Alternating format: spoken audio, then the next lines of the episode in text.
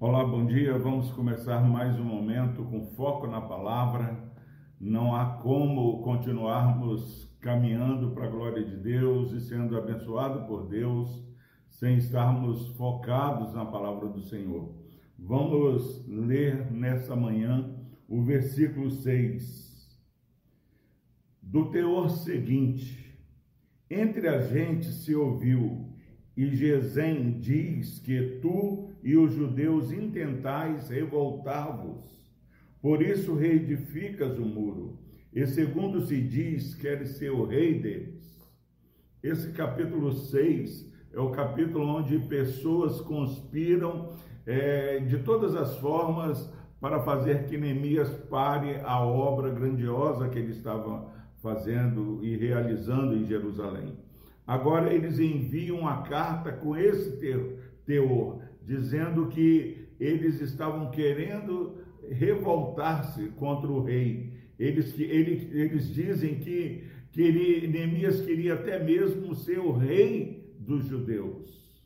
Meus irmãos, é maravilhoso como somos ensinados pela palavra.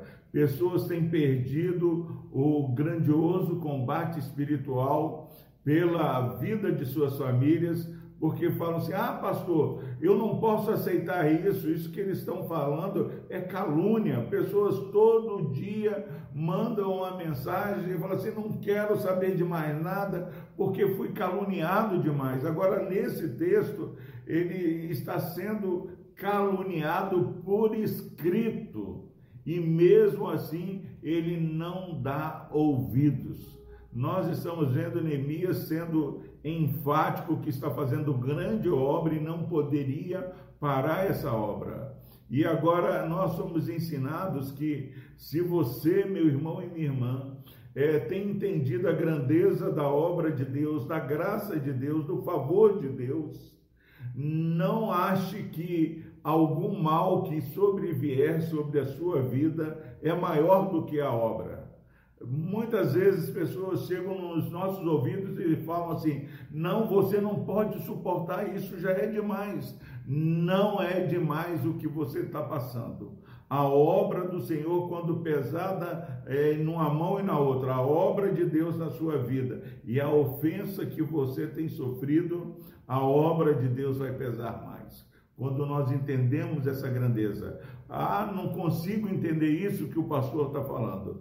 Olhe para o sofrer de Cristo. Deus, ele tinha certeza do nosso valor, a ponto de moer, se agradar. Isaías diz que ele agradou-se a Deus moer o seu filho para que nós somos salvos. Agora, muitas vezes, nós que somos alvos da salvação de Deus, achamos que não podemos ser provados. Tem provação que não dá para suportar. E Neemias está aqui nessa batalha espiritual, sabendo da grandeza da obra e ele continua firme, porque ele entendia que a acusação, a falsidade, as injúrias, as traições não eram suficientes para que ele parasse essa grande obra. Então, acorde você, meu irmão, e aprenda a ser resiliente. Crie casca grossa, não deixe que nada faça você desanimar, porque Deus vai completar essa obra que está acontecendo na sua vida.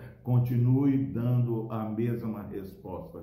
Vamos orar. Deus amado, obrigado, ó Pai porque nas traições, nas conspirações que Neemias enfrentou, nós somos ensinados a passar pelas mesmas coisas e continuarmos firmes, assim como Jesus a suportou na cruz do Calvário. Abençoa, abra o entendimento e os olhos e os ouvidos deste irmão e dessa irmã, ó Deus, que eles continuem firmes, experimentando o renovo e sendo abençoado pelo Senhor no nome de Jesus nós oramos, ó Deus. Amém.